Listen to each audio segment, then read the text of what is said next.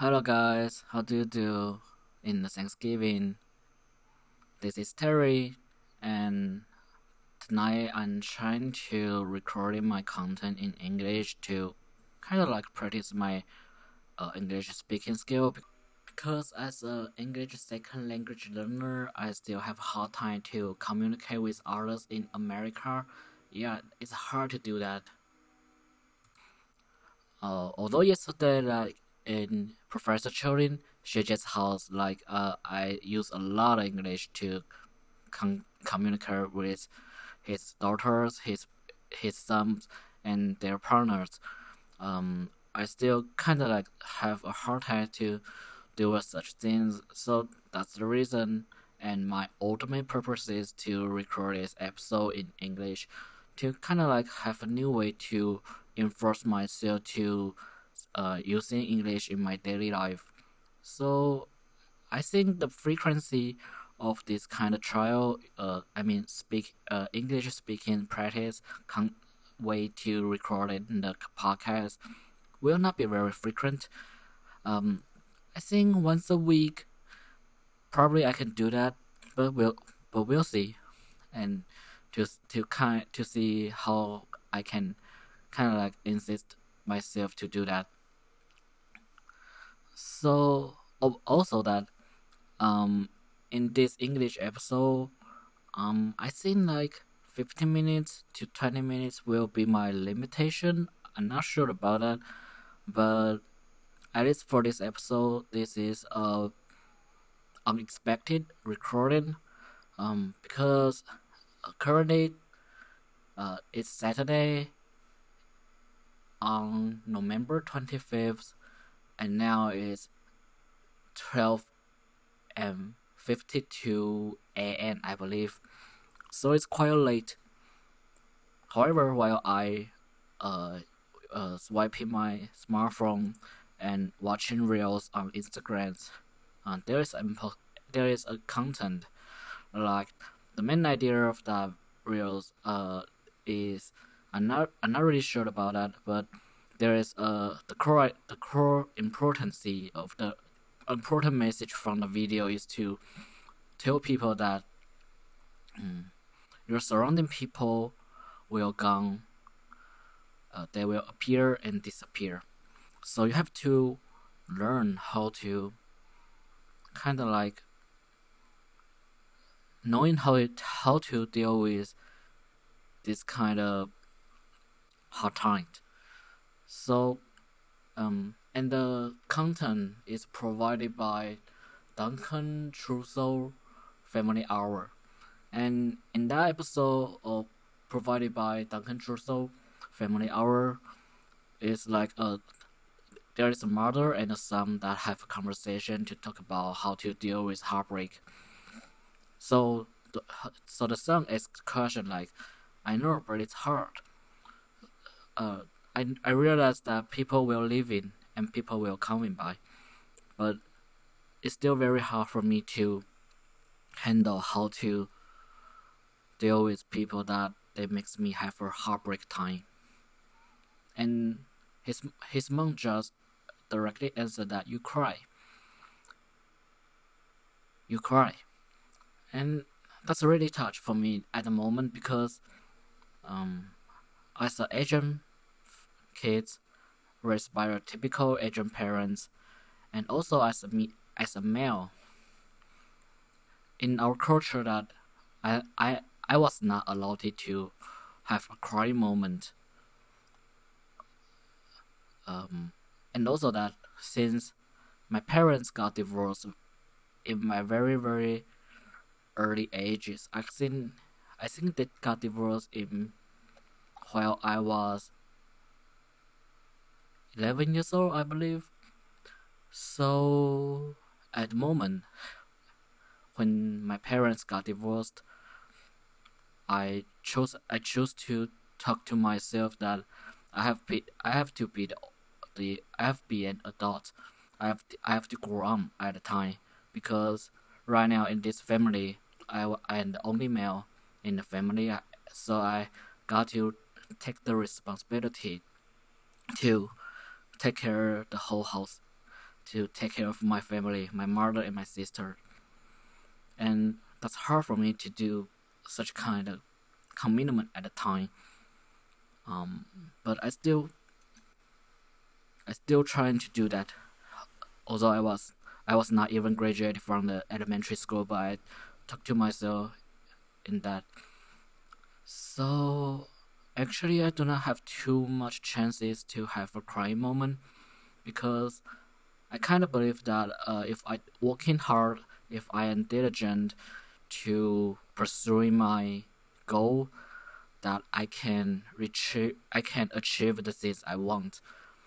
And I was very lucky that, um, even though uh, raised by a single parent family, I still have a great, I, I still are able to get rid of bad kids and concentrated on studying. So I chose to study in vocational high school, and then and I did I did uh, I did pretty well in the school. Uh, I was graduated from the school in third class, in in third place of the whole of whole classes. So I really good at studying at the time. And so for me, like, I do not have time to crying, or, or I should say that rather than crying, I'm supposed to study more harder if I fail this time. So I have to grow up. I cannot cry like a baby. I cannot cry like a girl. I know this very stereotype of, of the gender, uh, it's a it's a best it's a best stereotype of the gender, but it's hard to say that because in classical Asian culture, that a man, a boy are not is not allowed to cry to have a moment to cry. We have to grow up and take the responsibility. Although the responsibility comes to me, I think it's way too hard, but I have no choice to do that. After I come to United States right now, um, I actually only have two crying moments. One is really weird because uh, I heard a, a Taiwanese song and the lyrics describes how the how the woman raised their families diligently, really hard. So she had to work overnight so that she got a chances to have enough money to feed her family.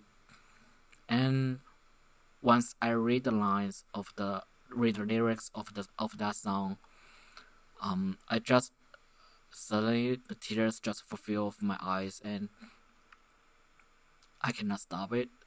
And while I close my eyes and listen to the music, that image just constantly appears in my head and it's hard to get rid of it. And while I see the image that I kind of like replace the character with my mom and and just the, the whole memory just recalls because my mom also working really hard to raise me and my sister at a time. So that that song is really touched. That song is pro. Uh, that song was uh sang by an artist called White. Uh, it's a question mark T E, and that song is called Nashimiazai. It's a very beautiful song. Um, if got a chances, you can you can try to listen to the music and strongly recommend recommend it. And that's the first moment that I cry. It's not because of homesick, but because of the lyrics that kind of like strongly hit my head and recall the memories that my how how hard my mom went through to provide foods to me and my sisters. Yeah, it's really hard for me. And the second crying moment is kind of weird too, because um, recently I just started to do the podcast, and while I was talking to I was talking to my girlfriend, um, we kind of have a little bit of argument. In the very first place, I it's for the funny effect, so I say something stupid to make him to make her laugh. And while it comes to the podcast part, uh, I also want to use the podcast because I'm a beginner of the podcast. Uh, to do that, um, I try to use the use the podcast as a material to make her laugh. Mm, but uh, I did not expect that I was very I was that kind of value how I'm doing right now as a content creator. So while the purpose of that conversation is to make her laugh by by the topic of the podcast, but it's kind of hard for me to hear people hear my girlfriend say uh, making fun uh, laughing at it. So i just kind of like start crying. I'm not actually crying but the tears just runs out my eyes. It's not a lot but just a little bit but for me as an Asian code as, as an Asian student Asian male here uh, it is hard for me to have to drop one or two tears yeah, so my girl also, is also worried about that and try to comfort me for that. Yep, and that's the two crying moments that I had recently or that I had in the past one and a half year in United States. I do not cry because of homesick or the project is really difficult or hearing other people's sad story, but I just have these two weird crying moments and I want to share with you about that about it. Um, I want to also uh the, the purpose why I want to share this to to you guys is to want to kind of like inspire others that the crying is acceptable. The crying is acceptable. So no matter which country you come from, uh, either in Asia or non-Asia culture countries, you are fine. You are completely fine you have to realize that if you have a heartbreak, if you have a hard time on anything, that you're allowed to have a crying moment. And you cry, and the pressure will be relieved after that. And that's the purpose. I know that sometimes bad things just happened on you.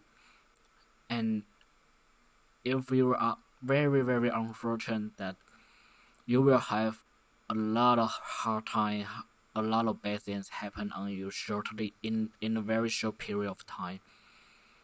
Yeah, but life is hard. You have to struggle with it.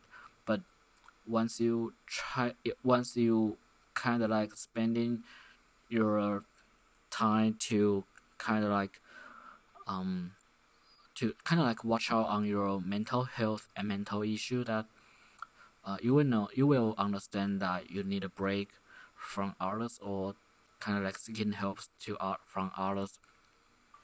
But you are the only person that can know that you are under the bad mood in the very very first place. So yeah, constantly checking your mental health is crucial as a human being. So and if you have extra energy to help others, that's really good. But you have to take care of yourself first.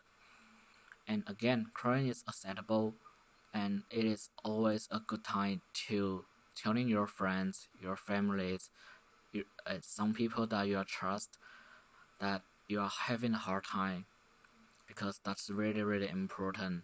And you don't have to rely on alcohol or substance to get through the hard time yeah, crying is important because that relieves your pressures. And I think it's pretty much everything I want to share about in this English episode. Hope you people like it, and I just kind of like enforce myself to speaking English in kind of like in around 15 minutes. Yeah, it's a good started. Uh, because I don't I know that my English speaking skills is relatively well compared to my other classmates. I mean, international students. um, I still believe I have a great space to improve myself and enforcing enforcing enforcing myself to do this kind of English podcast.